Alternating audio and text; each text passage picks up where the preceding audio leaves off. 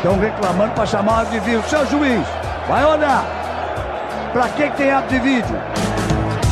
O campeonato carioca tem que acabar. Acaba, carioca. E o futebol feminino depende de vocês para sobreviver. Um quarto árbitro ofender racialmente um jogador é que dá nojo. Vocês são demais, cara. Salve, salve! Seja muito bem-vindo, seja muito bem-vinda ao episódio número 20 do podcast Chuteira Ativista. Chegamos nos 20, hein? Eu sou Guilherme Medeiros e este será o programa mais importante até então.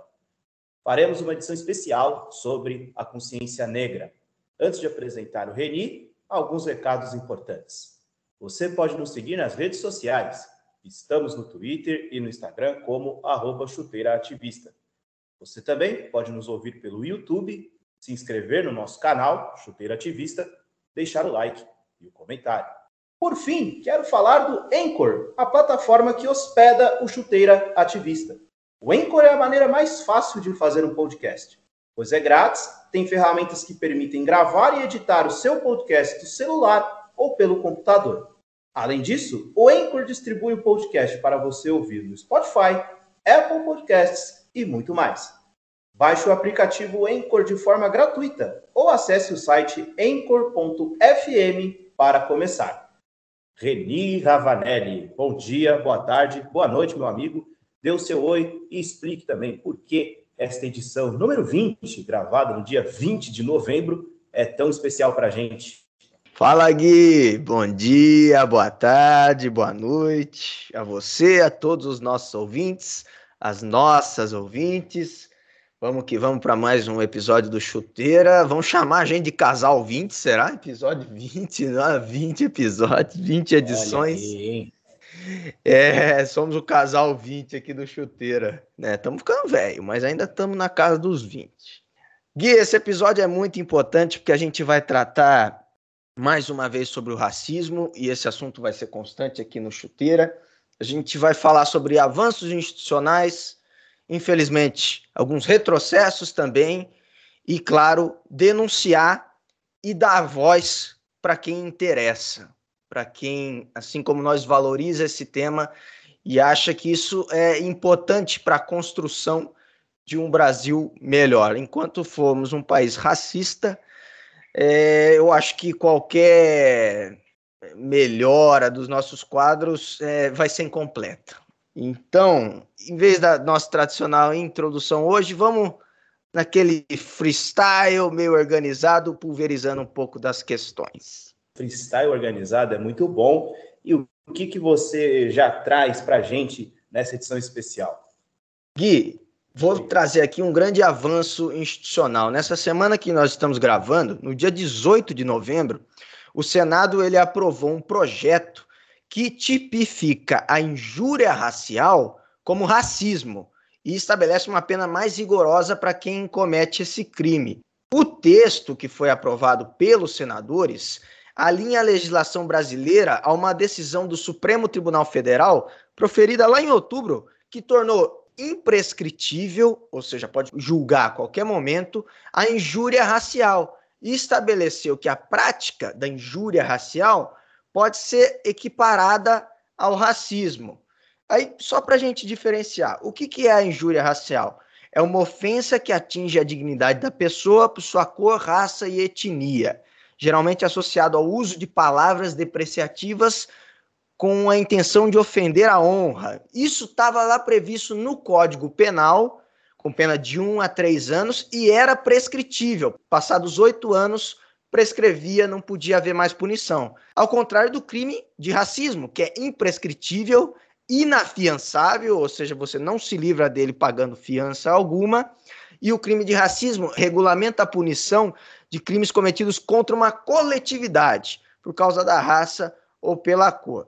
Enfim, a partir de agora, já diria Fausto Silva, é, existe essa equiparação da injúria racial ao racismo, ambos imprescritíveis. A injúria racial passa agora para a lei de crimes raciais e a punição sobe para dois a cinco anos de prisão. Então, isso é fundamental para a nossa luta. Isso é importantíssimo, esse avanço institucional. Essa lei ainda vai passar pela Câmara, acredito eu que vai ser aprovada, enfim. Claro que eu não acho que só mudanças de legislação vão, vão impedir, vão, como dizer assim, constranger mais esses agressores, os racistas, mas temos um avanço institucional que, que tem que ser comemorado. Perfeito, Reni. Finalmente, né, é, equipararam injúria, injúria racial ao racismo. Aliás, era até uma coisa que, antes de estudarmos até a própria legislação, a gente acabava confundindo um pouco o que era injúria racial e o que era racismo. É bom que agora tenha essa equivalência e vale a mesma coisa. É crime, né? Não, não tem muito o que dizer. Mas, Reni, eu queria chamar aqui um, um caso que nos chamou a atenção durante essa semana que foi o STJD julgando um recurso do Brusque, uh, ainda em relação àquele caso de injúria racial contra o Meia Celcinho, do, do Londrina, feito por um conselheiro, dirigente do, do Brusque, que já já vamos dar o nome aqui, né? Nós preparamos aí sim uma introdução sobre esse tema, Reni. Eu queria que você puxasse aí a nossa introdução sobre o que aconteceu nesse pedido de revisão de recurso, né, o VAR do recurso aí, e o STJD julgou e devolveu os três pontos ao Brusque. O Brusque havia perdido três pontos em função da, do conselheiro ter ofendido o Celcinho, mas CBF e STJD, como engrenagens aí do,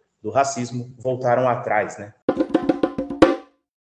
Pois é, Gui. No dia 28 de agosto relembrando aqui, na partida entre Brusque e Londrina pela Série B do Brasileirão, o meia Celcinho foi chamado de macaco pelo justamente Júlio Antônio Peterman, que é presidente do Conselho Deliberativo do Clube de Santa Catarina. Na súmula do jogo em questão, o árbitro Fábio Augusto Santos Sá relatou que o jogador ouviu a seguinte frase: abre aspas, vai cortar esse cabelo, seu cachorro de abelha, fecha aspas. Logo depois, o Tubarão divulgou um vídeo, Londrina divulgou um vídeo nas redes sociais em que é possível ouvir o grito de macaco. A postagem foi uma resposta ao Brusque, que em um primeiro momento disse que Celcinho, é, que foi vítima da injúria racial, estava sendo oportunista, meu Deus, ao denunciar o racismo. Na sequência, a agremiação catarinense o Brusque, né, se desculpou e tomou duas medidas. Afastou o, o Júlio Peterman e instalou câmeras para captação de áudio das arquibancadas. O episódio fez com que o Brusque perdesse, inclusive, um de seus patrocinadores, né, doeu no bolso aí do Brusque. O conselheiro e o Brusque foram enquadrados no artigo 243G do Código Brasileiro de Justiça Desportiva e responderam por ato discriminatório no dia 24 de setembro o clube sofreu as seguintes punições: perda de três pontos na Série B e uma multa de 60 mil reais. Além disso, Júlio Antônio Peterman foi suspenso por 360 dias e multado em 30 mil reais. Mas a cara de pau ela é, é, não tem limites. Não tem.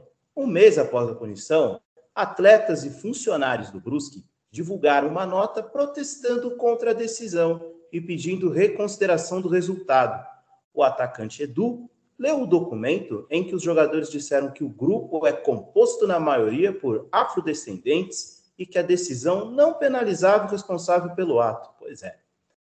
Até que na última quinta-feira, dia 18 de novembro, o Superior Tribunal de Justiça Desportiva, o famoso STJD, que adora se envolver em reta final de Campeonato Brasileiro, de Série A, de Série B, devolveu ao Brusque os três pontos na tabela da Série B. Clube teve o recurso julgado em videoconferência sobre o caso de injúria racial por parte de Júlio Antônio Peterman contra Celcinho.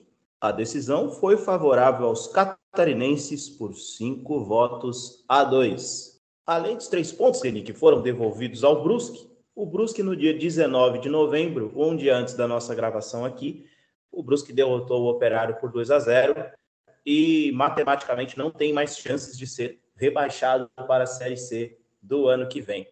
O Londrina, por sua vez, foi ultrapassado pelo adversário e no momento em que estamos gravando, está na zona de rebaixamento e próximo da Série C do Campeonato Brasileiro no ano que vem.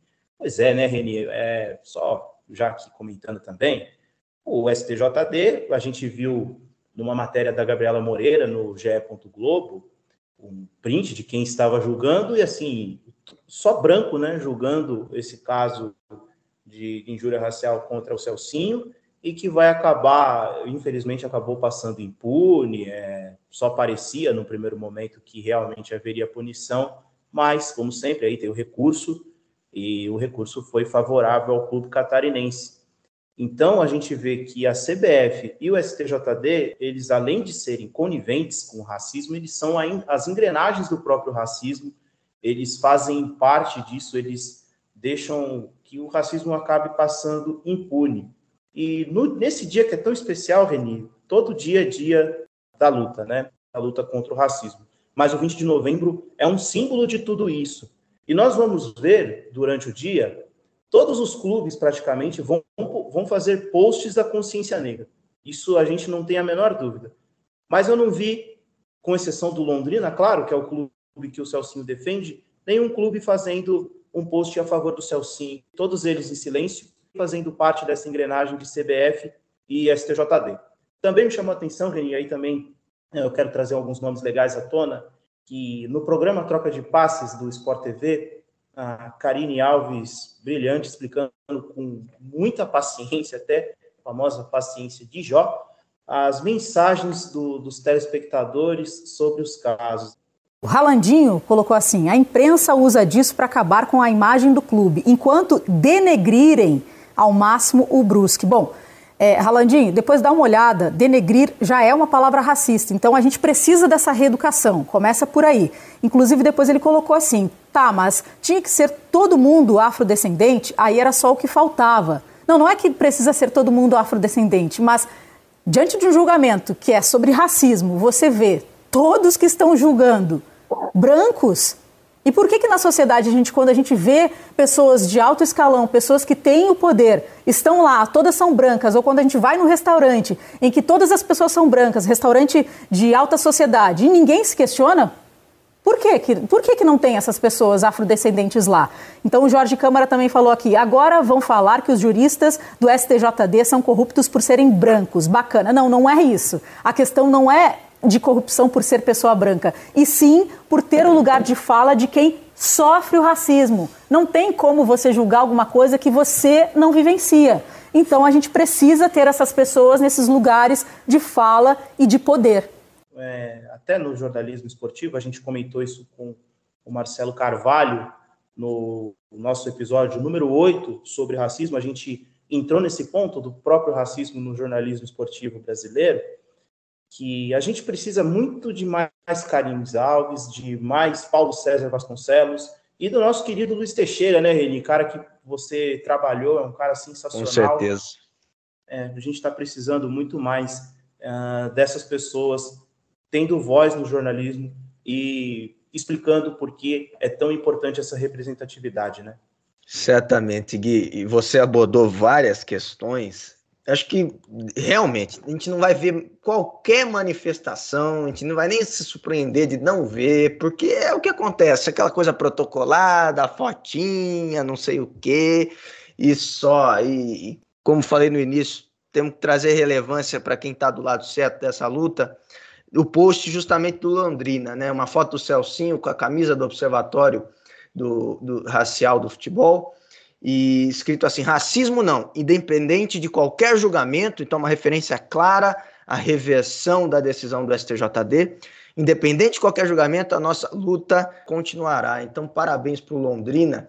E realmente, que é uma tônica dos nossos tribunais superiores, é o retrato do Brasil, aquilo lá, o Brasil racista, né? Aqueles velhos brancos, né? Todos ricos, com seus penduricalhos, os seus privilégios, que ninguém mexe, e quando ameaça mexer, as escolas não têm bibliotecas, mas esse pessoal todo tem auxílio livro.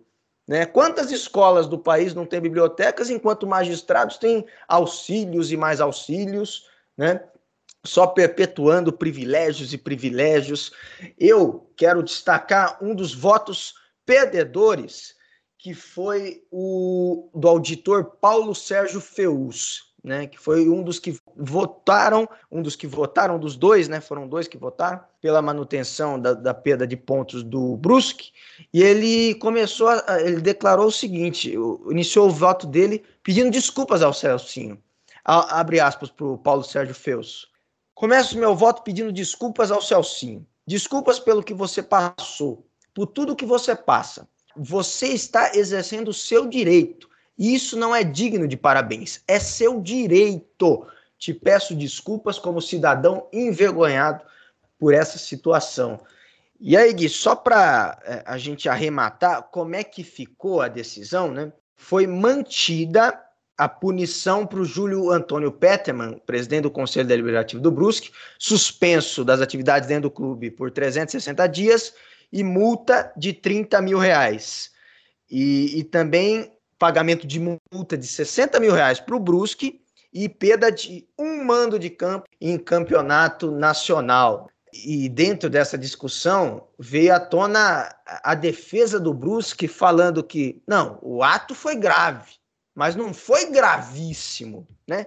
Quem são eles para definir o que é grave ou gravíssimo. Se fosse à luz da legislação, né, que eles estão falando, esse artigo 243G que a gente citou, né, eles estavam falando que, em geral, as decisões é, com perda de pontos são tomadas como quando essas discriminações são por um, um, um coro, né, como foi a torcida do Grêmio com o, xingamento de macaco contra o Aranha em 2014 na Copa do Brasil contra o Santos tal. Mas é uma linha tão tênue que não altera em nada. Ah, se é um, se é mil, fazendo uma injúria racista, qual é que é a diferença? A punição tem que ser exemplar. E aí o grande Rodrigo Marcos, lá do UOL, ele explicando, ele disse que nesse julgamento do STJD foi levado em conta que, em casos internacionais, tribunais da FIFA e Comebol não têm tirado pontos por racismo e sim mando de campo. Ora, mas gente, tribunais da FIFA. O Brasil ele é negro, o Brasil é preto. A nossa população é majoritariamente composta por não brancos. O Brasil não é a FIFA na Suíça, na em Genebra, sei lá onde fica a FIFA, que eu sempre esqueço onde fica. Você me pediu para falar, Reni, sobre um caso internacional no dia 8 de dezembro do ano passado, foi um dia histórico para essa luta na partida entre Paris Saint-Germain e Istambul Basaksehir pela Champions League.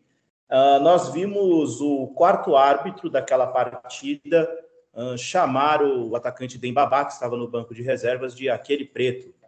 Aliás, a, na nossa abertura, né, na nossa vinheta, tem o, o Jorge Igor, narrador do, da, da TNT Esportes, falando, né? Um quarto árbitro ofender racialmente um jogador é de dar nojo e realmente foi de dar nojo.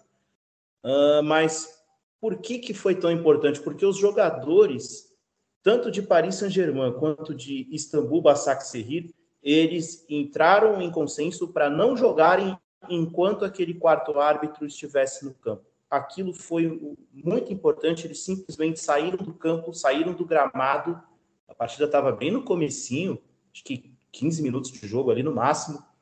E eles saíram do campo e não voltaram. Os jogadores não voltaram enquanto o quarto árbitro estivesse. A UEFA remanejou a partida para o, o dia seguinte, sem a presença uh, do quarto árbitro. E o mais legal daquilo, Reni, foi uh, uma aula que o Dembabá deu para o quarto árbitro. Ele encarou o quarto árbitro e disse, né? Uh, você não fala aquele cara branco. E por que, que você tem que usar o aquele cara negro? Então, tanto a simbologia dos jogadores terem deixado o gramado, quanto essa aula que o Dembaba deu, foi um marco nessa luta.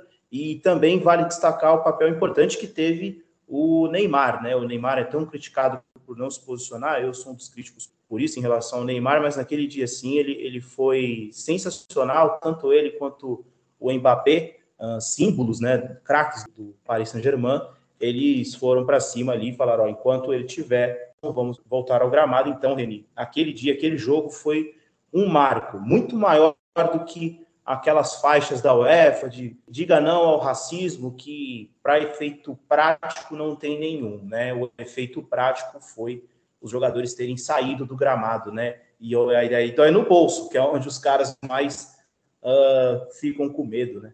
Exato, Gui. E esse, esse caso realmente foi de, de manual, foi algo sensacional, espetacular, muito simbólico.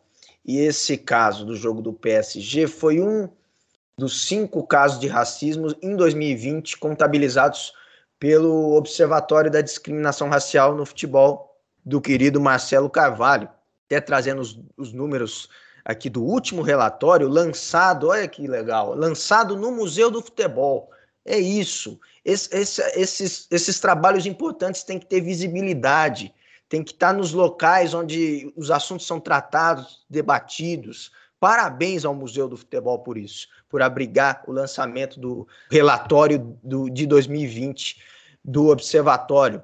Eles contabilizaram no ano passado cinco casos no exterior, inclusive esse que falamos agora, e 31 aqui no Brasil. Então, 36. 31 no Brasil, 5 no exterior. 28 desses, as vítimas são atletas, em 5 as vítimas são torcedores, dois prejudicados são funcionários de clubes e um deles, o ofendido, é um comentarista esportivo. Mais desses números, dos 36 casos que diz respeito à discriminação racial do futebol, 22, o agressor é um torcedor, em sete casos, a agressão partiu de outro atleta. Em dois casos, o ataque originou-se de dirigentes de clube. Em dois casos, a hostilidade partiu de membros da comissão técnica. Em um caso, a agressão surgiu do sistema de som. Olha isso! Do sistema de som do estádio. Essa eu não sabia. Em um caso também, ato discriminatório partiu de um membro da imprensa. E um caso, a agressão originou-se de um cidadão sem identificação com o clube. Ou seja, é, é toda a esfera do futebol. O Marcelo Carvalho deu uma declaração é, para nós e para outros veículos que é importante. O futebol é racista.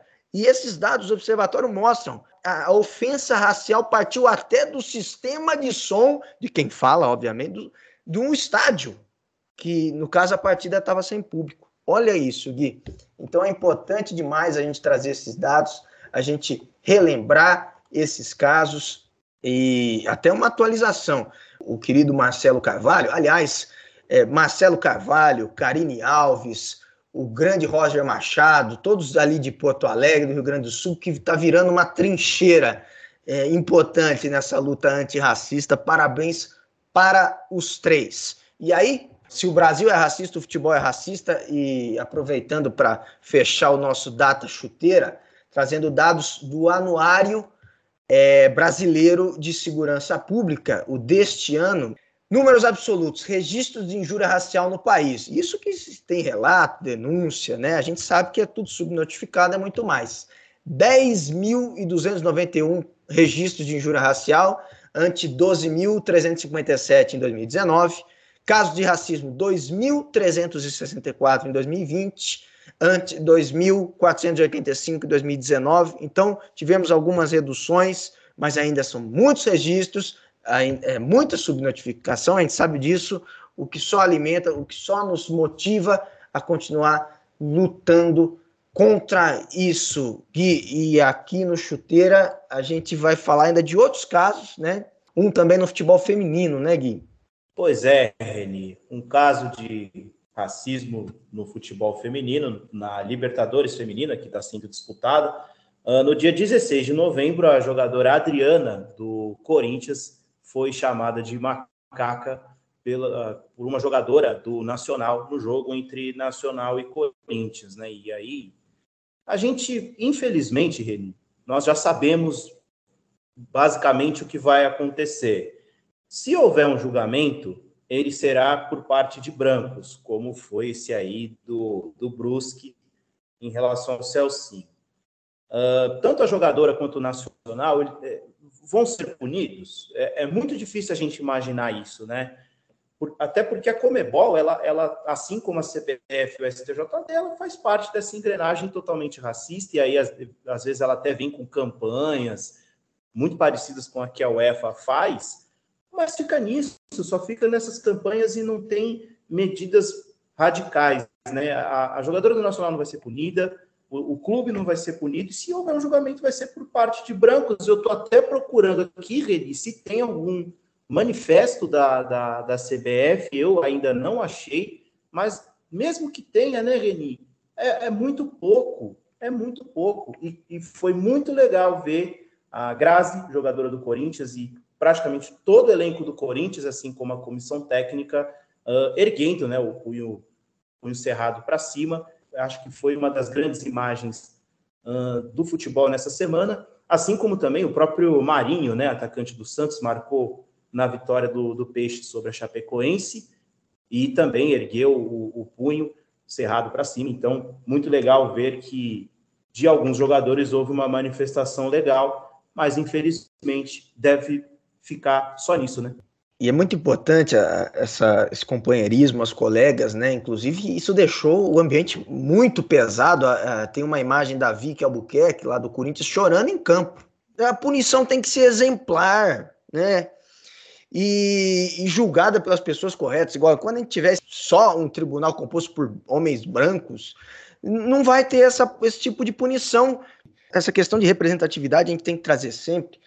Eu lembro, por exemplo, em 2014 ou 2015, que o seu Eduardo Cunha, na Câmara dos Deputados, queria de decidir sobre se mulher podia usar ou não a pílula do dia seguinte. Oh, pelo amor de Deus, cara. O que, que um homem tem a ver com o corpo, com a saúde da mulher? O que ela pode ou não pode fazer? Então, essas excrescências, elas me deixam maluco, Gui, né? Enquanto as pessoas que sentem né, ela, elas não forem a, as donas do seu próprio destino, isso vai continuar acontecendo, né? Infelizmente. E aí eu queria falar de coisa boa também, né? O Corinthians emitiu uma nota para repudiar e falou que a delegação feminina contará com todo o suporte jurídico cabível para a apuração necessária e a punição contundente desse ato inaceitável, aspas aí, para o Corinthians. Então, tomara que entre na justiça comum, entre na justiça desportiva, na, no que arbitra ali a Comebol, para que realmente aconteça uma punição que de antemão a gente já não espera pelo retrospecto, né, Gui, como você mesmo disse, né? A CBF chegou a até publicar uma notinha, uma notinha, aquela coisa na, é, na rede social, né? Repudia o caso, é inadmitível que cenas como essa sejam realidade na nossa sociedade, diga não ao racismo, somos todos iguais, mas daí não passa, né? A gente sabe que daí não passa. E o que me deixou indignado também, Gui, só para fechar esse comentário, é que a CBF, é, eu acho importante ter posts, enfim, mas atitudes, medidas, legislações são mais importantes. Né? No dia que nós gravamos, né, Dia da Consciência Negra, eles fizeram um post falando ali que no Dia da Consciência Negra reforça a luta contra o racismo no futebol. E numa das fotos dentro do post tá lá a do interino, presidente interino da CBF, enquanto o caboclo está afastado. A legenda é o seguinte: Edinaldo Rodrigues, primeiro presidente negro da história da CBF. E aí a gente pensa, caramba, né? O interino, que a gente sabe que não vai ficar, que está ali por conchavo e etc., eles exaltam como pre primeiro presidente negro. Então, quer dizer, poxa vida, né? É, é só, é, é aquela coisa Gui, do cercadinho, né? Ah, vamos fazer, vamos exaltar o futebol feminino, vamos exaltar a população negra, mas só num cercadinho, né? Não vamos, não vamos esti é, esticar muito, né? O próximo presidente da CBF, o, o, que vai apitar de fato, não, não, esse aí ser negro, não, não, o interino pode ser negro, né? É sempre o cercadinho, né? Não é, não tem que ser o cercadinho, tem que ser nos lugares de poder, tem que estar os negros. Perfeito, Reni. É, nós não vemos negros, infelizmente, né, nos grandes cargos, dirigente, presidente de clube de futebol, técnico de futebol, e olhando até para o campo, goleiros negros é muito raro de ver, né? Porque, enfim, Barbosa está uh, aí para explicar para a gente muito porque que, infelizmente, há pouquíssimos goleiros negros. O Reni, agora eu queria falar, ainda continuando no esporte, mas de um outro esporte, vamos um pouco para o motor, para falar de um cara que, que é, é muito especial. Acho que hoje é o principal esportista do planeta, que é o inglês Lewis Hamilton, que deu um show na corrida do GP de São Paulo. No ano passado, o Hamilton liderou os protestos antirracistas na Fórmula 1, que é um ambiente extremamente reaça, vamos usar essa é a palavra. Nem todos os pilotos se ajoelharam, muitos deles aí, ali ficaram em pé durante os protestos que o Hamilton liderava. E a FIA, a Federação Internacional de Automobilismo, cogitou abrir uma investigação contra o Hamilton por causa dessas manifestações. Vou repetir aqui. A FIA, Federação Internacional de Automobilismo, cogitou abrir uma investigação por causa dos protestos do Hamilton. E ele disse que não ia parar, que não ia desistir, independentemente de punição ou não. A FIA depois desistiu dessa ideia estapafúrdia. E outra coisa legal, Reni, nesta semana na Fórmula 1 está tendo o Grande Prêmio do Catar. Nós, ah, nós todos sabemos aqui o, o, o quão nefasto é o país, né, que não respeita nada, inclusive não respeita LGBTQIA+, e o Hamilton está usando o capacete com as cores do arco-íris em solo uh, Reni. Então, esse cara é, é, muito especial e que bom que nós temos uh, Lewis Hamilton na nossa geração, né? Que sorte a nossa, Gui. Que sorte a nossa, é muito legal. E, e eu fico pensando, é, eu, por exemplo, eu não sou um fã de automobilismo, né? Mas isso transcende, né? Vai, vai, sai do automobilismo, vai para o esporte, vai para a sociedade e inspira muita gente, né?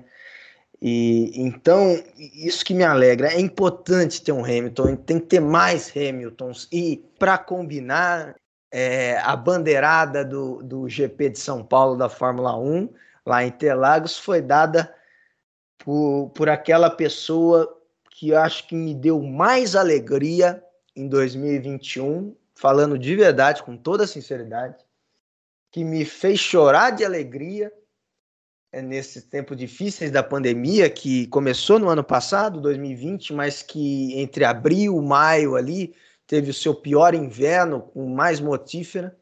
Estou falando, claro, de Rebeca Andrade, fez a bandeirada ali da prova, depois tirou uma foto com o Lewis, o vencedor da etapa.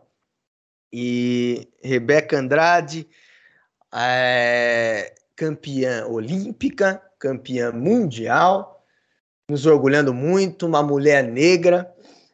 E e quanta representatividade numa foto, né, Gui? E, e que boa escolha é, para fazer essa bandeirada. Não existiria melhor pessoa. Fiquei muito feliz. É, Reni, Rebeca é, é, um, foi a sua grande alegria, né? Foi uma da, da, das minhas também, um dos grandes momentos ali, o principal momento da Olimpíada. E o que eu mais gostei, além do, do, do, show que ela deu ao som do ao som de baile de favela, né? Uma, uma música tão representativa, né? Que expõe esse Brasil tão uh, miscigenado, né, uma riqueza de culturas que só o Brasil tem. E vamos lembrar que no atletismo os negros não, não, não poderiam, não podiam competir, né, não só no, no atletismo, mas também em outros esportes. E aquele desabafo muito bonito da Daiane dos Santos também, que se emocionou muito com a Rebeca. Acho que aquilo é muito autoexplicativo. Rebeca Andrade, do Brasil, como diria o Galvão, é a, a grande atleta que, que, temos no momento em terras brasileiras, né? Agora, o Reni, nós falamos de duas coisas muito boas, mas, Reni, no dia 19 de novembro de 2020, nós vimos o João Alberto, homem negro, sendo brutalmente assassinado no Carrefour, uh, em Porto Alegre, né? Foi Porto Alegre eu queria que você puxasse um pouquinho sobre esse dia tão triste que foi a morte do João Alberto no ano passado. Exatamente um ano, né? Desse episódio terrível, a morte do João Alberto Silveira Freitas, espancado até a morte numa unidade do Carrefour em Porto Alegre. O caso já provocou o indiciamento e a denúncia de seis pessoas por homicídio triplamente qualificado. Atualmente, dois seguranças estão presos, enquanto quatro funcionários do supermercado aguardam o julgamento em liberdade, né? Só para dar um panorama de como é que tá, né? É, esse julgamento entre novembro, esse mês, e dezembro deste ano, a vara do júri do foro lá de Porto Alegre vai promover audiências de instrução do caso, né? Vai ouvir testemunhas, os acusados, peritos e outras pessoas para colher mais provas. Essas seis pessoas foram denunciadas pelo MP por homicídio triplamente qualificado com dolo eventual, motivo torpe, meio cruel e recurso que dificultou a defesa da vítima, né? Foi um enforcamento, né? A promotoria incluiu ainda o racismo como forma de qualificação por motivo torpe. E aí, o que, que o Carrefour disse? Né? Eles dizem que adotaram todas as medidas de combate ao racismo, com a implementação de um novo sistema de segurança, treinamento dos profissionais, câmeras, critérios de diversidade para compor, compor o efetivo das lojas. A empresa diz ter aplicado 115 milhões em ações firmadas pelo termo de ajustamento de conduta junto às autoridades, além de um fundo antirracista de 29 milhões de reais. Eu, eu fico muito chateado de que essas coisas. É, eu preciso de um TAC para investir em, em, uma segurança decente, em critérios de diversidade, né? Precisa de uma punição para que isso aconteça, né? Não, não é algo que parte da empresa simplesmente para a gente construir uma empresa saudável, politicamente honesta, correta, né? Tem que ter uma punição sempre. Não parte isso da empresa, né? Inclusive, eu fiquei muito perplexo com a ignorância de, de muitas empresas. Eu nem vou até falar o nome dessa, Gui, mas que, que tava faz, fez um anúncio, né? Porque queria contratar pessoas negras, né? E aí tinha lá as pessoas pintadinhas, né? Ah, estamos contratando negros, tal, é, que transforma esse tipo de ação, parece que numa coisa exótica, né? Ó, vamos até ter negros na nossa empresa, né? O, o que mostra, e o Marcelo Carvalho falou isso para nós na entrevista, né? Da, da questão do, da orientação que tem que ter os RHs das empresas. É preciso reconhecer que você provoca a mudança. Você provoca a diversidade, você dá condições de entrada. Não basta dizer que ah, eu estou procurando um profissional negro. Não. Você tem que provocar. Você tem que chegar no RH e falar: olha, RH, eu quero contratar uma pessoa negra. Vamos trabalhar com essa questão. Porque o olhar viciado, muitas vezes, não está no dono, mas está no RH. E olha o currículo ah, isso aqui eu não quero. Porque se o cara do RH olha o currículo e ele já.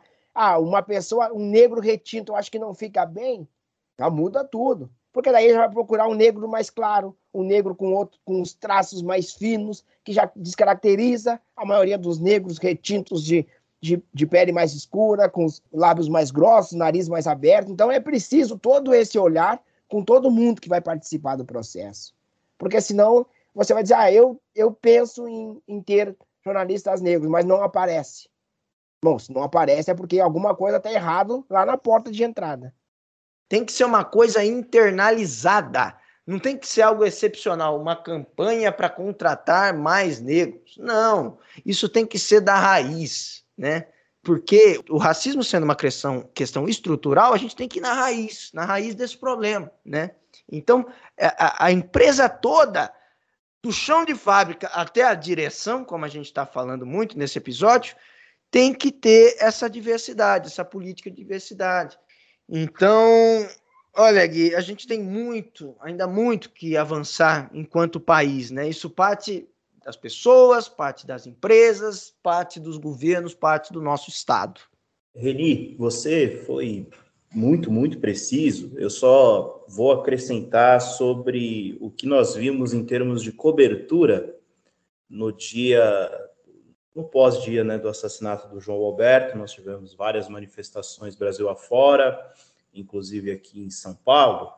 E aí você liga a televisão para ver o que estão falando, né, cobertura e tal, as manifestações, imagens, vídeos dos protestos, e aí você vai ver que as discussões, Reni, são feitas quase todas elas por brancos, uh, é uma falta de representatividade, né, na verdade, que a gente já falou aqui agora há pouco, e o que mais me chamou a atenção na cobertura, Reni, foi a cobertura da CNN Brasil, que igualou os manifestantes a vândalos porque eles estavam uh, quebrando vidro do, vidros né, do, do Carrefour, uh, derrubando prateleira, e é a inversão da, da, das prioridades, né?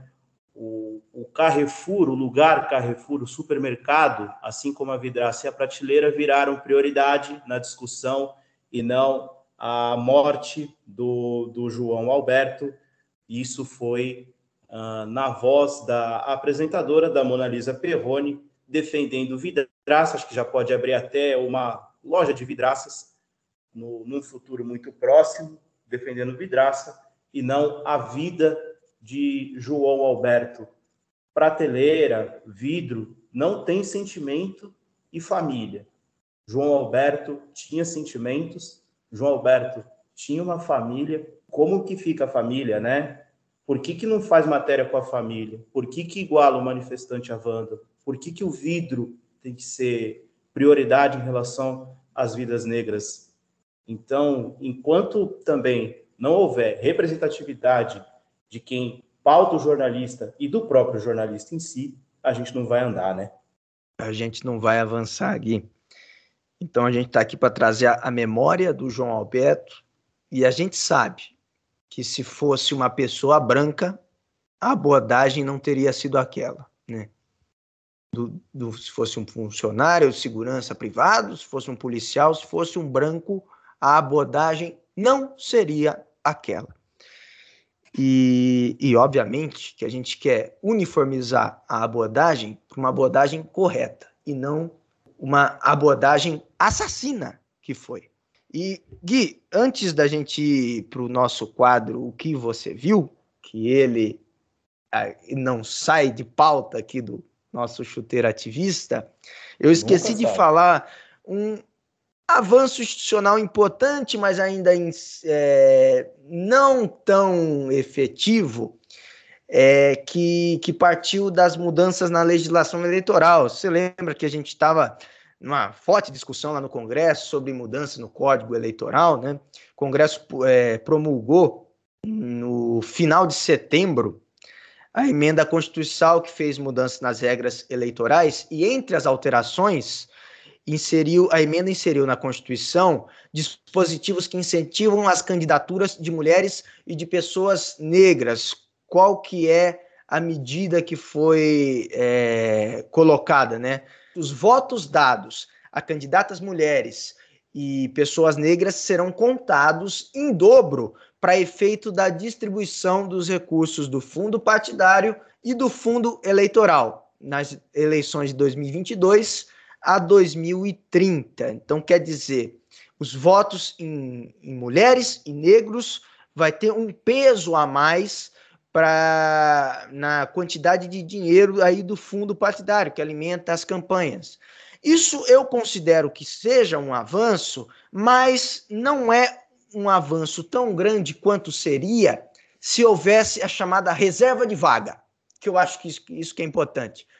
Você estabelecer, por exemplo, né, isso eh, para ir crescendo ao longo do tempo, mas 30% das cadeiras é, para mulheres, né? 20% das cadeiras para pessoas negras, enfim, essa, essa questão da reserva de vaga, porque isso assegura a representatividade, né?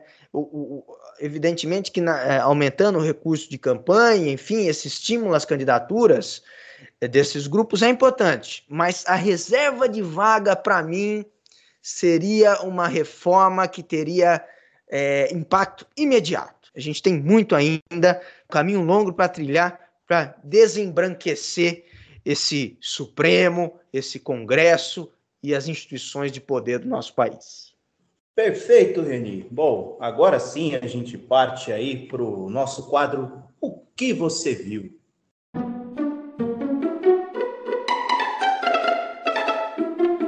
Reni, olha que beleza, hein? De apresentador do Big Brother Brasil a assessor de Sérgio Moro. Tô falando dele, Pedro Bial. É. O Bial recebeu no programa dele o Sérgio Moro e numa prova viva de que virou um assessor, disse que o Moro melhorou a voz, né?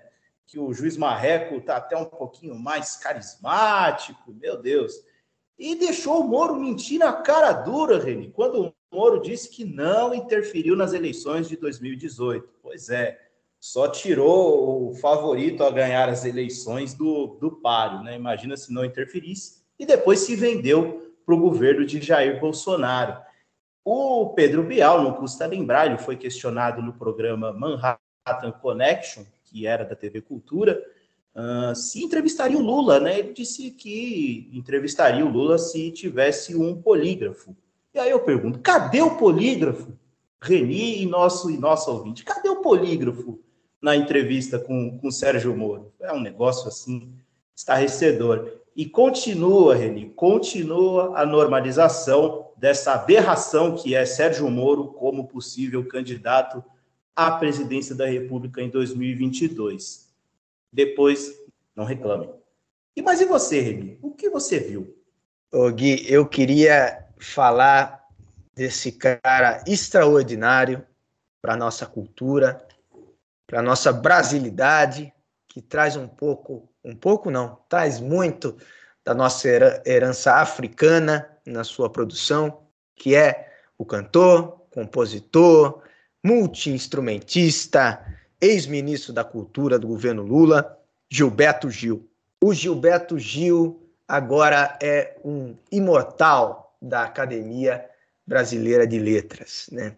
E uma coisa importante e uma triste realidade que o Gilberto Gil é apenas o segundo brasileiro negro desde a criação da ABL em 1897, né, a ter uma cadeira na academia, né? O segundo negro desde Machado de Assis, né, que nós já destacamos aqui no programa. Eu, eu até queria, para encerrar de uma forma positiva, Gui Alegre, te perguntar se você tem alguma música favorita do Gil. Se não tiver a, a, aquela sua favorita, eu queria falar a minha, que é Andar com Fé andar com fé eu vou, que a fé não costuma falhar. Eu gosto muito dessa música. É a minha também. Pelo, não só pelo ritmo gostoso, né? Mas é porque o, o, meu avô, ele gostava muito dessa música. E sempre quando eu estava nervoso, ansioso com alguma coisa, assim, uma grande expectativa, ele falava para mim, é, Enizão, anda com fé, que a fé não costuma falhar. E aí aquilo me dava uma, um incentivo, uma coragem para resolver o que eu tinha que fazer. Então, Gilberto Gil, um cara extraordinário, já está com 79 anos o Gil, mas vida longa a Gilberto Gil, né, Gui? Vida longa e viva a Bahia! Viva Salvador! Vida longa, Gilberto Gil, Renê. Acho que você já disse tudo. E depois dessa, a gente encerra o episódio número 20 do podcast Chuteira Ativista. Hoje a gente foi até longe, hein, Reni? Vamos, vamos tirar trabalho aí na edição. A gente volta em breve. Fechou, Gui. Até uma próxima. Valeu!